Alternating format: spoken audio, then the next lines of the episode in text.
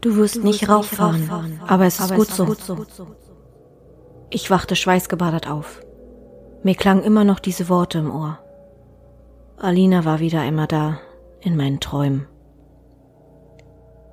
Seit einem halben Jahr verfolgte sie mich. Langes braunes Haar, ihr Gesicht sah ich nie ganz, aber sie war es. Ich spürte immer ihre Anwesenheit. Manchmal trug sie ein blaues Kleid, manchmal ein weißes Gewand. Manchmal lugte sie nur hinter einer Tür hervor, und manchmal stand sie die ganze Zeit mit dem Gesicht von mir weg. Aber sie war es. Sie machte mir keine Angst, aber sie löste in mir ein komisches Gefühl aus.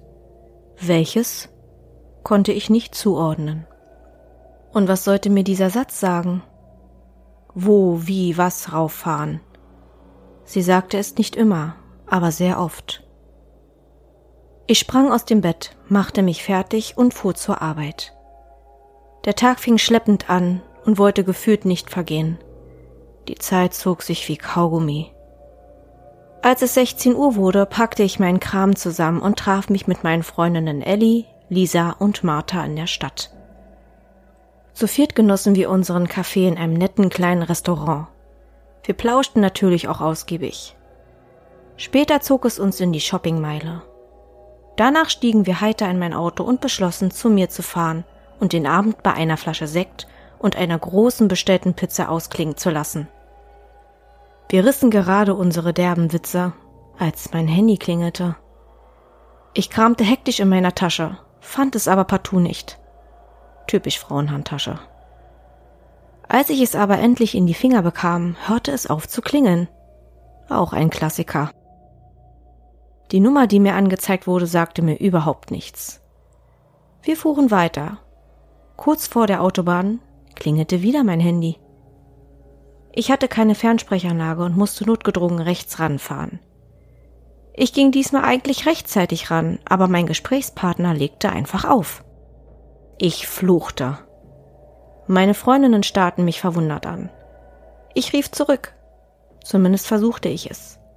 Es kam die Ansage, dass die Nummer nicht verfügbar sei. Was war das für ein Spiel? Ich fuhr wieder weiter. Dann bimmelte es erneut. Auch wieder fluchte ich, diesmal mit einem großen Schimpfwortrepertoire, und stellte mich auf einen Supermarktparkplatz. Diesmal schien ich Glück zu haben, denn keiner legte gleich auf. Hallo? rief ich. Wer ist denn da, Mensch? Ein leises Atmen ist zu hören. Dann Du hast Glück. Du wirst nicht rauffahren können. Dir passiert nichts. Ich habe geholfen. Aber nun muss ich wieder gehen. Ich bin Alina. Dann wurde das Telefonat beendet. Ich regte mich nicht, schluckte schwer, ließ das Handy langsam sinken. Nun berührte mich Ellie und fragte, was los sei. Ich beobachtete parallel wie in Trance einige Streifenwagen, hinterher eine Feuerwehr. Das Blaulicht blitzte auf. Erkläre ich euch in Ruhe zu Hause, okay? Es ist aber echt freaky. Ich glaub nicht an so einen Kram, aber das ist echt abgefahren erklärte ich und wir fuhren ein wenig später weiter. Diesmal erreichten wir die Autobahn. Zumindest tauchte vor uns die Auffahrt auf. Wir sahen erst ein Polizeifahrzeug, dann einen ganzen Haufen sowie Notärzte. Die Streifenwagen, die kurz vorher an uns vorbeifuhren, gliederten sich auch gerade ein und Polizisten sprangen heraus. Wir wurden prompt weggelotst und fuhren an einer Massenkarambolage vorbei. Auf der Fahrbahn wurden gerade hier und da Personen abgedeckt. In uns saß der Schock sehr tief. Ich entschied, doch gleich mit der Sprache herauszurücken. Wir versammelten uns auf einem Parkplatz. Das war besser so. Ich konnte eh erstmal nicht weiterfahren. Nach einer kurzen Pause erzählte ich Folgendes.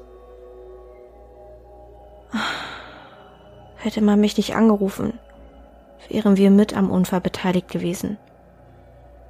Alina hat uns gerettet, sagte ich. Alina? riefen alle drei gleichzeitig. Ja, Mein Schutzengel, der mich seit einiger Zeit sogar in den Träumen besucht und mir jedes Mal zuspricht, dass ich nicht rauffahren werde und das gut so ist. Jetzt weiß ich, was sie meint, fuhr ich fort. Wie krass, ehrlich jetzt? schoss es aus Martha heraus. Ja, anscheinend schon. Wir vier standen noch eine ganze Weile so da, stillschweigend. Danke, Alina. Danke.